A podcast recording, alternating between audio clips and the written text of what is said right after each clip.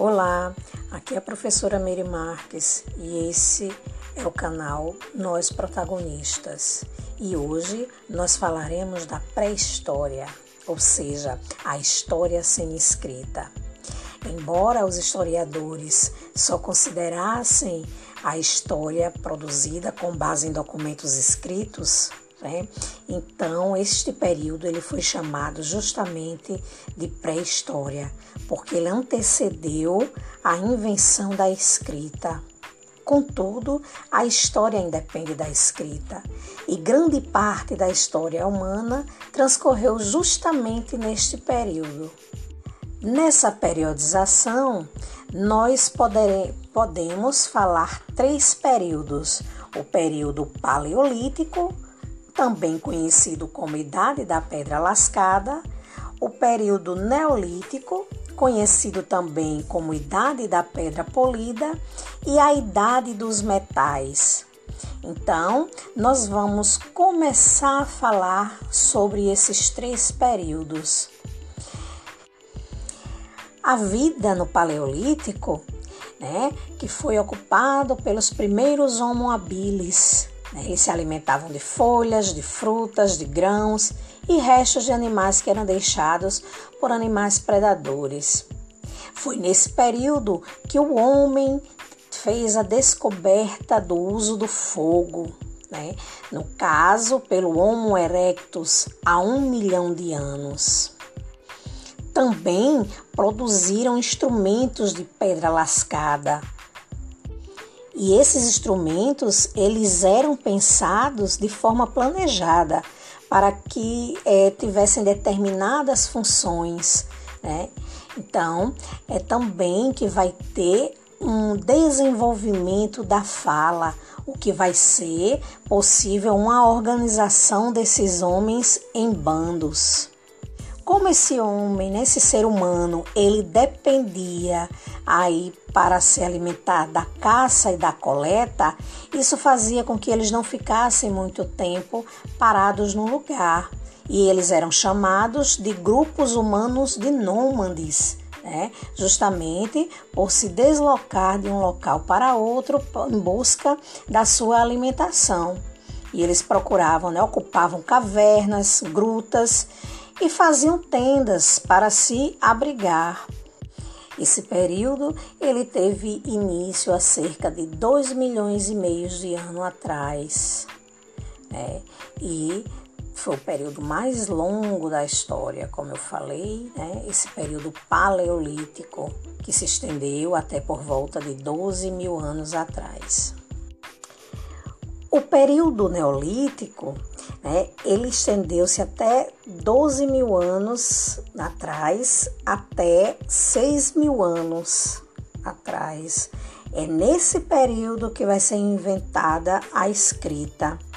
Aí os humanos vão passar a polir a pedra, produzindo instrumentos mais resistentes e também vão começar a praticar a agricultura e a domesticar os animais e vão desenvolver técnicas para a fabricação de cerâmica. E foi justamente né, essa domesticação de vegetais e animais que causou um impacto profundo na organização e no modo de vida dos grupos humanos. É, é aí que nós chamamos né, de revolução neolítica como esse homem passou a produzir o seu próprio elemento, alimento, não existia a necessidade dele estar tá se deslocando de um local para outro. É aí que ocorre a sedentarização. Ele vai ter uma moradia fixa, diferente do homem do paleolítico, né, que precisava se mudar, que era nômade. Neste período, o homem ele vai fixar moradia em determinado local. Nós vamos falar agora da idade dos metais, né, que se iniciou há cerca de 8 mil anos e se estendeu até até por volta do século 3 a.C.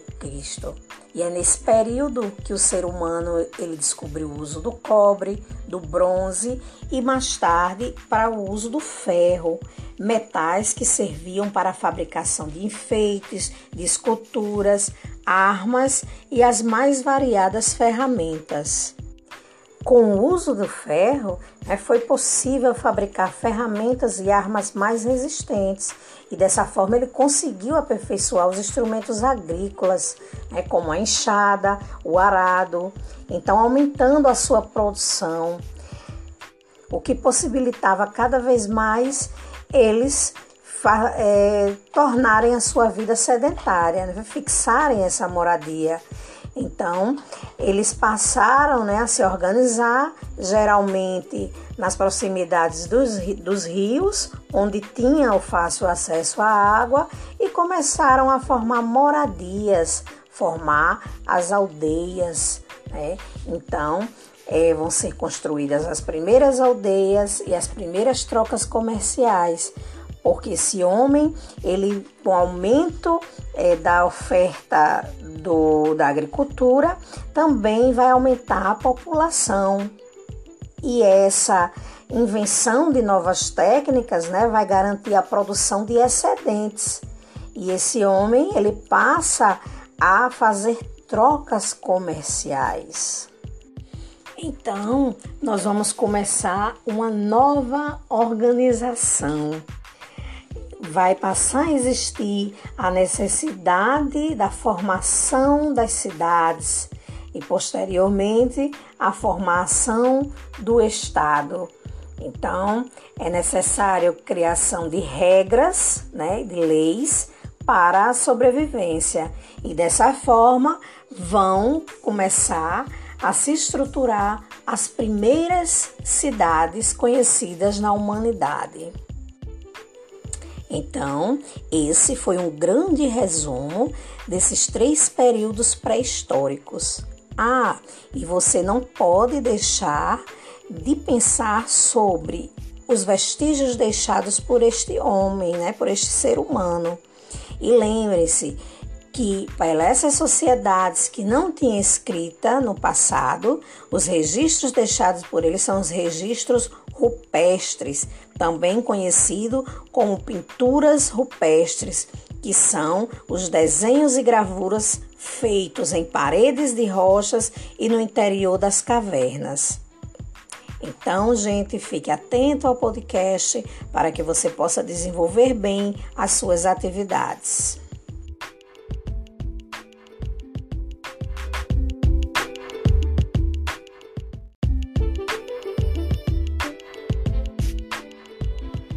Olá, aqui é a professora Mary Marques e esse é mais um podcast do canal Nós Protagonistas. E hoje nesse podcast nós vamos reforçar um pouco mais sobre a pintura rupestre. Essa pintura que era feita pelos homens e mulheres primitivos, né, que viviam essencialmente da caça, eles acreditavam no poder das imagens então, o que eles desenhavam, né, eles imaginavam que criando essas imagens de suas presas, um exemplo de situação de caça, né, os animais reais também se renderiam às suas caças. Então, é, essas criações de imagens né, poderiam servir como uma espécie de magia para uma caça bem-sucedida. Nessas imagens, a gente pode observar né, que elas trazem importantes informações né, acerca da cultura e do modo de vida dessas antigas civilizações. Lembrando-se que nesse período pré-histórico nós não tínhamos uma história escrita.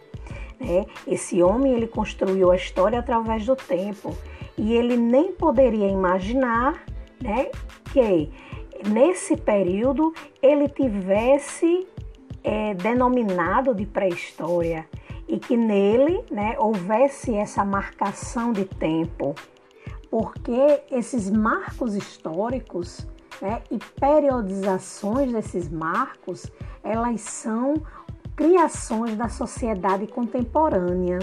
Né? Então, esse homem rupestre não tinha a dimensão desse legado que deixaria para a humanidade. Isto né, comprova que nossos antepassados eles possuíam uma capacidade simbólica, intelectual e artista muito parecida com a do homem contemporâneo. É, essas pinturas, na maioria delas, né, eram feitas com restos de carvão, pigmentos de plantas e terra colorida. Isso tudo combinado, né, a mistura do sangue de animais, né? E nelas eles representavam animais selvagens, pessoas, é, geralmente né, na situação de caça, plantas e símbolos muitas vezes abstratos. E para isso eles usavam pincéis feitos com pelos de animais ou então utilizavam suas próprias mãos. Né? É, as suas mãos elas serviam também como uma forma de carimbo para as paredes. Então, nós temos vários sítios arqueológicos que são registradas esse tipo de arte deixada pelos nossos antepassados. Né? Temos várias conhecidas pelo mundo e no Brasil, uma das mais conhecidas e estudadas fica no Piauí, né, que é o importante sítio arqueológico do Parque Nacional da Serra da Capivara. Então, nos próximos podcasts, nós falaremos mais sobre a pré-história brasileira.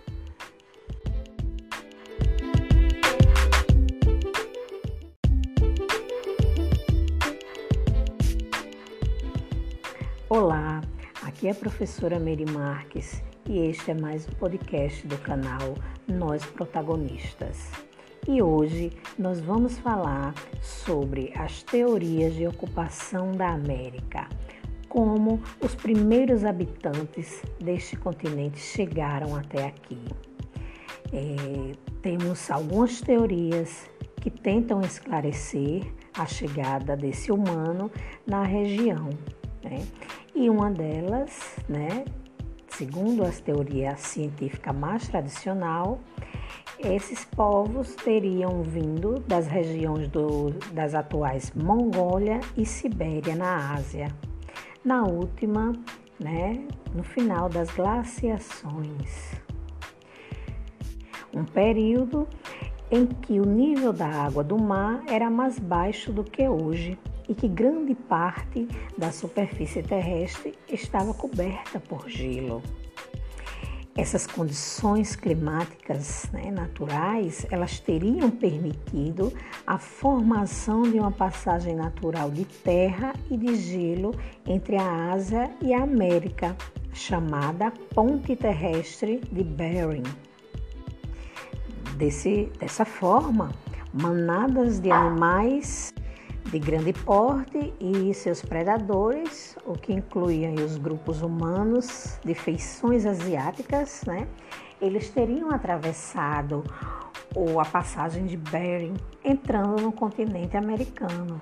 E isso teria ocorrido por volta de 11.500 anos atrás.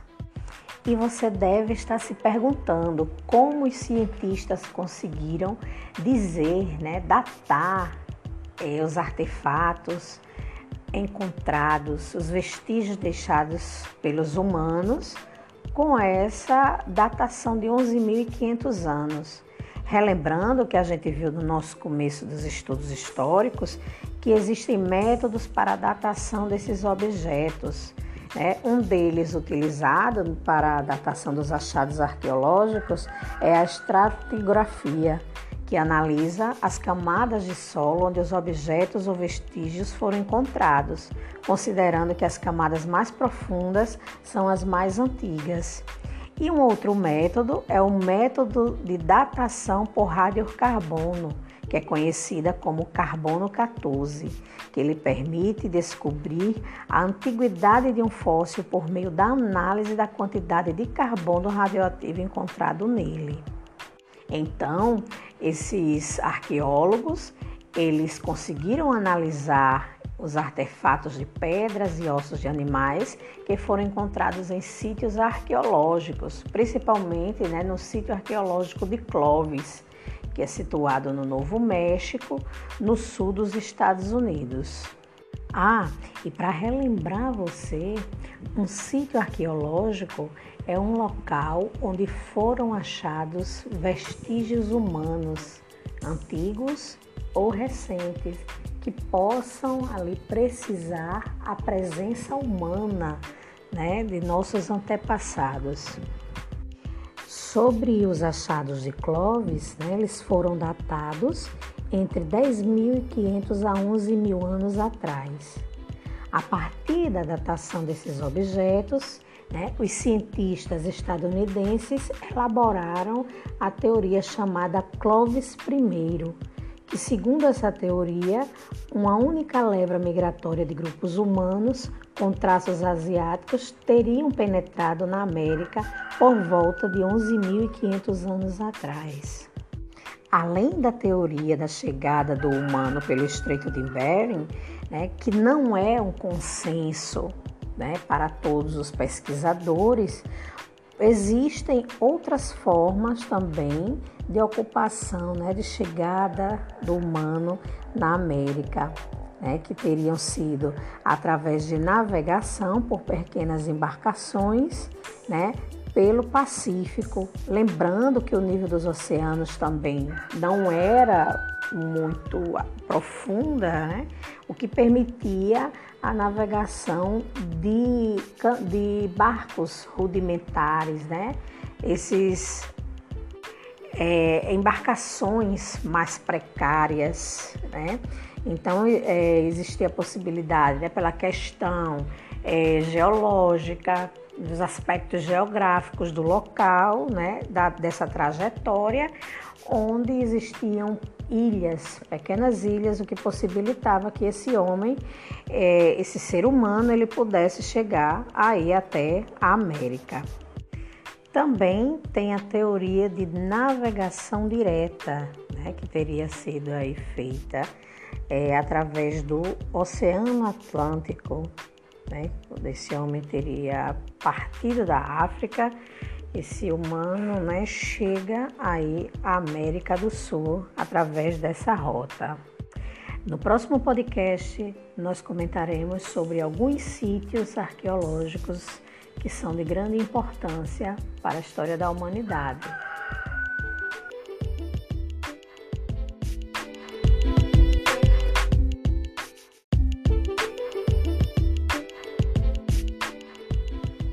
Olá, aqui é a professora Mary Marques e esse é mais um podcast do canal Nós Protagonistas. E como vocês já sabem, um sítio arqueológico é um local onde se encontram vestígios deixados pelos humanos, né? seja ele é, mais antigo ou mais recente. Né? Então, esse é um principal fonte de estudo para os nossos antepassados.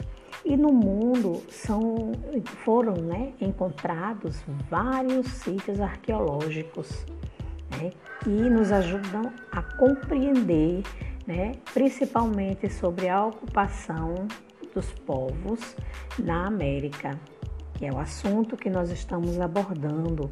Né, a chegada desse humano também aqui no Brasil, por fazer parte né, da América. Nós estamos na América do Sul. Então, é, temos aqui o sítio de Monte Verde, que é um sítio arqueológico no Chile, que foi descoberto por acaso já no século XX, no ano de 1976. Os objetos que foram encontrados lá, né, é, nesse sítio, foram pesquisados, né? E foram encontrados aí vestígios da presença humana que foram datados de pelo menos 12.500 anos atrás. Né? Então, foram encontrados materiais formados por restos de vegetais em decomposições, pinturas rupestres, pontas de lanças feitas de pedra, restos de fogueiras, objetos de madeira, plantas medicinais, ossos de mastodonte e até pegadas humanas. Né? Um outro sítio arqueológico importante é o Piedra Museu e Los Touros, que fica na Argentina. É o sítio mais antigo da Argentina e lá foram descobertas pinturas rupestres e instrumentos de caça de 13 mil anos atrás. Os arqueólogos fizeram um trabalho lá, né, e chegaram à conclusão, né, através da, é, da demarcação das camadas do solo, que houve a passagem de diversos né, e diferentes grupos humanos. E no interior dessas cavernas, dos sítios arqueológicos, foram encontrados utensílios e restos de animais com cerca de 12.500 anos, além de pinturas rupestres com desenho feito à mão né, por volta de 10 mil anos. Então, vejam que não foi apenas um grupo de humanos que chegou à América. Né? Foram vários grupos que chegaram, que se espalharam, que foram se adaptando, interagindo, né? modificando os diferentes ambientes por onde passaram. E para isso, né, desenvolveram conhecimentos e costumes adequados a cada realidade. Né? das terras geladas do Alasca, as planícies na Argentina, as sociedades americanas, elas encontra, encontraram né, formas originais de aproveitar os recursos naturais para dessa forma garantir a sua sobrevivência.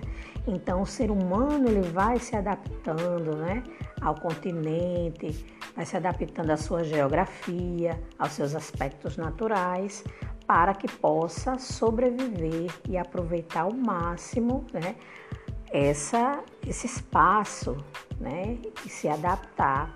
Então, né, alguns desses povos eles viviam da caça, da pesca, da coleta e outros né, passaram a combinar né, a economia caçadora-coletora com o cultivo aí de vegetais né? Ainda, tem, ainda tem outros grupos que transformaram a agricultura em sua principal atividade econômica. E esses grupos né, de caçadores-coletores é, puderam fazê-los sedentários, né? ou seja, fixar sua moradia, justamente por conta da atividade agrícola que eles desenvolviam. Eles construíram as chamadas sociedades de tendência igualitárias, onde tudo que era produzido, né, caçado, coletado, plantado, ele era compartilhado de forma igual para toda a comunidade. Né? Assim também como outros povos construíram cidades e essas cidades né, haviam trabalhos específicos para cada um de seus habitantes. Já nessas sociedades, eles vão se organizar como sociedades hierarquizadas, né? nas quais se estabeleceu uma organização social baseada na função exercida por cada um dos membros da sociedade.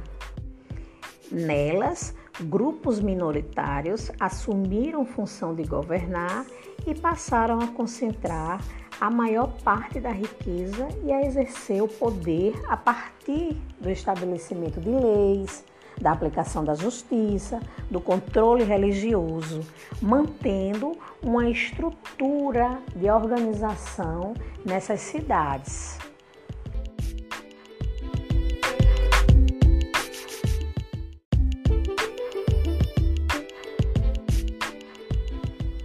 Olá, Aqui é a professora Mary Marques e este é mais um podcast do canal Nós Protagonistas.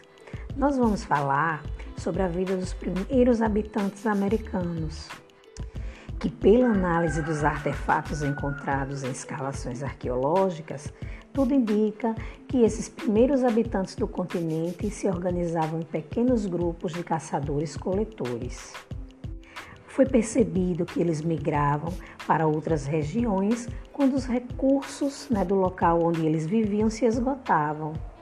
Eles sabiam produzir fogo, com o qual eles se aqueciam, iluminavam.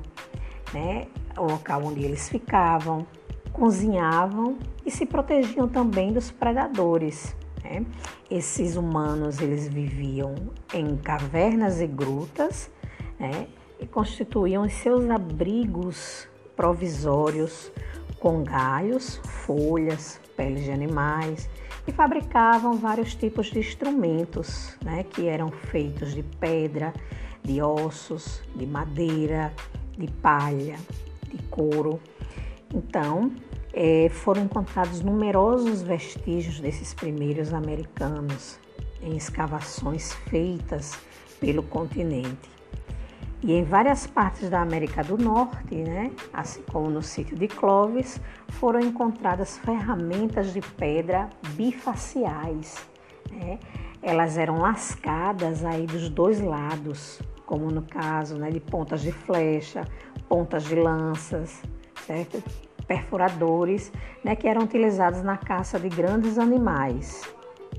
E no Brasil, né, artefatos muito parecidos foram encontrados, porém artefatos bem menores, né, que foram achados em vários sítios arqueológicos localizados no sul, sudeste do país, né? Os, os objetos encontrados, por exemplo, na região Nordeste e Centro-Oeste, são objetos unifaciais, ou seja, são aqueles que, eram, que foram lascados em apenas um dos, apenas um dos lados da pedra. Né? Então, esses objetos eram raspadores, furadores, cortadores. E esse é um conhecimento, né? Esse saber fazer do humano é passado de geração para geração, o que foi possível encontrar objetos muito parecidos, né? É, produzidos em várias épocas diferentes, mesmo com pequenas alterações. E sobre as primeiras sociedades hierarquizadas na América, é, elas foram localizadas na região andina, que é a região referente à Cordilheira dos Andes, né, que é uma cadeia de montanhas que atravessa a América do Sul, é, e na Mesoamérica, né, que é a região da América que engloba hoje os atuais El Salvador, Guatemala, Belize, Sul do México e parte de Honduras, Nicarágua e Costa Rica. Essas sociedades, né, elas foram hierarquizadas né, e estavam divididas em grupos que eram compostos pelas elites, ou seja, as classes mais ricas, e pela população comum, né, a classe mais baixa. É uma região que começou a ser habitada há cerca de 5 mil anos, né? É, observando aí que na mesma época em que outras sociedades hierárquicas estavam surgindo, por exemplo, na China, na Mesopotâmia, no Egito, que são as primeiras civilizações que nós iremos abordar em próximos capítulos que estudaremos.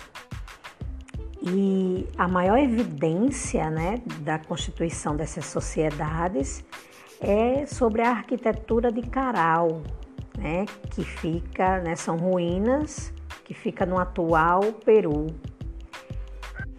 Nessas ruínas né, foram encontradas aí grandes construções, né, o que inclui um conjunto de, de cerimoniais, além de um conjunto de pirâmides, além de, do que também foram encontradas né, é, uma extensa rede de arquedutos.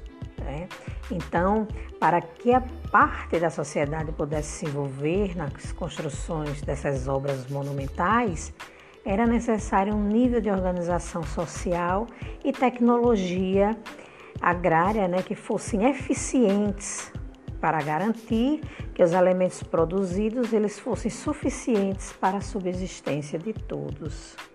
É, além de Caral, né, outras sociedades hierárquicas elas surgiram na região dos Andes e todas elas eram caracterizadas por grandes obras monumentais promovidas pela divisão do trabalho e divisão dos grupos sociais.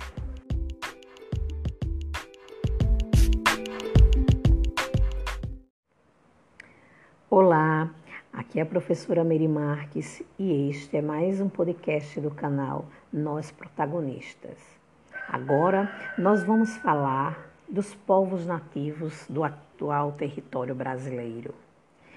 Como nós já comentamos, né, os primeiros habitantes da América né, e esses primeiros habitantes do que atualmente é o território brasileiro, eles viviam da caça e da coleta transformavam o ambiente e se adaptavam né, aos recursos naturais encontrados.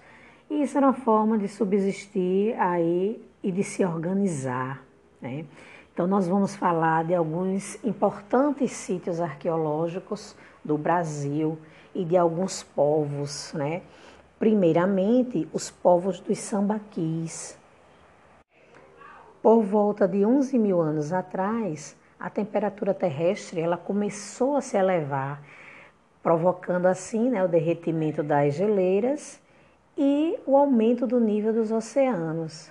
Então essa mudança climática, né, muitos grupos eles se, instalar, se instalaram no litoral, né, pois o oceano ele passa a ser aí uma grande fonte de alimentos. Além de manter as atividades de caça, de coleta, esses povos passaram a consumir peixes, moluscos e crustáceos. As conchas dos mariscos que consumiam eram depositadas em locais determinados, formando assim né, os montes que receberam o nome de sambaquis. Então, né, os povos dos sambaquis né, tornaram-se aí os primeiros sedentários né, brasileiros, mesmo desconhecendo a agricultura, pois eles aproveitavam esses recursos do oceano, né, dos mariscos que se alimentavam, faziam esses grandes depósitos que se tornavam esses grandes amontoados de conchas. Então, esses sambaquis eles foram encontrados tanto na região sul, sudeste, como também na região norte do Brasil além de ter, terem vestígios nos Estados Unidos, no Peru, no Chile. Né? E alguns desses sambaquis têm mais de 8 mil anos. E os arqueólogos encontraram né, importantes vestígios da presença humana nos sambaquis, como restos de alimentos, né, espinhas de peixe, ossos de animais, né, restos de fogueiras, artefatos, certo? É, esses artefatos que eram feitos de pedra polida, né, além de marcas de moradias e de sepultamento né, desses povos. Um outro sítio bem importante né, é o de São Raimundo Nonato, no Piauí, que na década de 1970, uma arqueóloga chamada Niede Guidon, ela descobriu utensílios de pedras, né, é, supostos restos de fogueira no sítio arqueológico chamado de Boqueirão da Pedra Furada, que fica na região de São Raimundo Nonato, no Piauí. E segundo ela, né, esses artefatos eles teriam aí mais de 33 mil anos. Ela chegou a essa conclusão, né, a, com base nessa análise, de que o homem chegou à América pelo menos há 50 mil anos, vindo da África pelo Oceano Atlântico. Só que ainda não foram encontrados esqueletos humanos aí com essa idade, né? E existem muitos críticos em relação à teoria de Nied Guidon, que afirmam que esses restos de fogueira poderiam ter sido consequências de causa, de causa natural e não representariam aí vestígios da ação humana. É um sítio bastante estudado, né, para se confirmar aí essas teorias. É, esse sítio arqueológico Boqueirão da Pedra Furada, ele localiza-se no Parque Nacional Serra da Capivara, né, que foi criado em 1979 e escrito em um conjunto de chapadas e vales que abriga mais de um milhão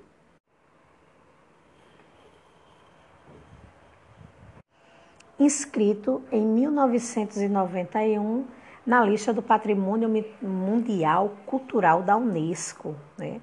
Nele há um conjunto de chapadas e vales que abriga mais de mil sítios arqueológicos, com milhares de pinturas, gravuras rupestres, representando aí cenas de dança, animais, partos, caçadas, além de outros vestígios do cotidiano pré-histórico. Então, com aproximadamente 130 mil hectares, o parque tem em seu entorno uma área de preservação permanente, o que a gente chama de APP, com 10 quilômetros de raios, que constitui um cinturão de proteção suplementar.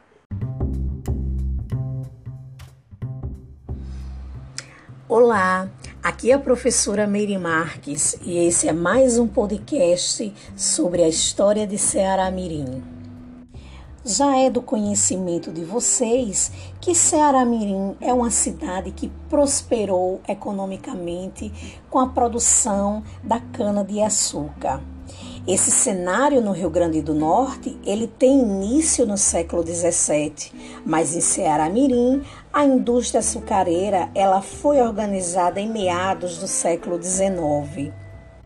Então, hoje nós temos construções que são conservadas na cidade que tiveram a sua prosperidade e pomposidade da sua arquitetura justamente por conta é, desse cenário econômico. Então, as construções que pertenceram à elite né, dessa herança colonial, digamos assim, de Ceará Mirim. Então, é, o século XIX é datada de belíssimas construções, não é?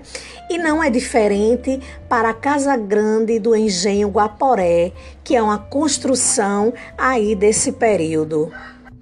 Essa construção, ela foi edificada em uma elevação que dá a todos que nela chegam uma privilegiada visão do vale da cidade de Ceará Mirim. É, anteriormente, o local era chamado de Sítio Bonito e pertencia ao Barão de Ceará Mirim, coronel da Guarda Nacional Manuel Varela do Nascimento, que foi dado como dote ao Dr. Vicente Inácio Pereira. A Casa Grande do Guaporé foi muito importante para Ceará Mirim e também para a província do Rio Grande do Norte, né? pois o seu proprietário era um senhor de engenho bastante importante, né? o conhecido doutor Vicente Inácio Pereira. Ele tinha uma grande importância econômica e política na cidade a Casa Grande do Engenho Guaporé é uma construção característica de uma época aristocrática que guarda um grande valor arquitetônico. Ela tem um estilo neoclássico francês, tendo seu interior um sótão e colunas que emolduram sua fachada principal além de uma janela central que se localiza entre as portas e as mais seis grandes janelas todas com arcos. Aos fundos da casa, né, existe um amplo terraço, né, e dizem que lá existia um relógio de sol, né, à direita de quem entra na casa, né, próximo às terras do engenho trigueiro. Segundo relatos, a casa na sua parte interior ela não sofreu grandes mudanças. Já no século XX, né, do ano de 1979, a Casa Grande do Engenho Guaporé, ela estava em precárias condições, quase em ruínas, e foi concedida aí pela Companhia Açucareira para a Fundação José Augusto, né, que ela pudesse proceder aí com o processo de restauração. Né? Essa instituição ela é responsável pelo patrimônio do Estado. Após sua restauração, ela serviu como Museu Nilo Pereira. Né? E depois, é, esse espaço ele foi fechado, né? se perdeu e, as, e esse casarão ele encontra-se em precárias condições novamente, encontra-se abandonado, em ruínas. são quase 20 anos é, de desativação desse museu. Então, o espaço ele está bastante desestruturado. E é interessante que a população local cobre das autoridades, né, do governo que haja aí uma manutenção desse espaço, porque faz parte da identidade do povo de Ceará Mirim, faz parte da cultura do local que é necessário preservar através do seu patrimônio, não só do patrimônio arquitetônico, mas também como um conjunto de todos eles. Então, é, faz parte, né, esse espaço desses aspectos culturais de Ceará Mirim.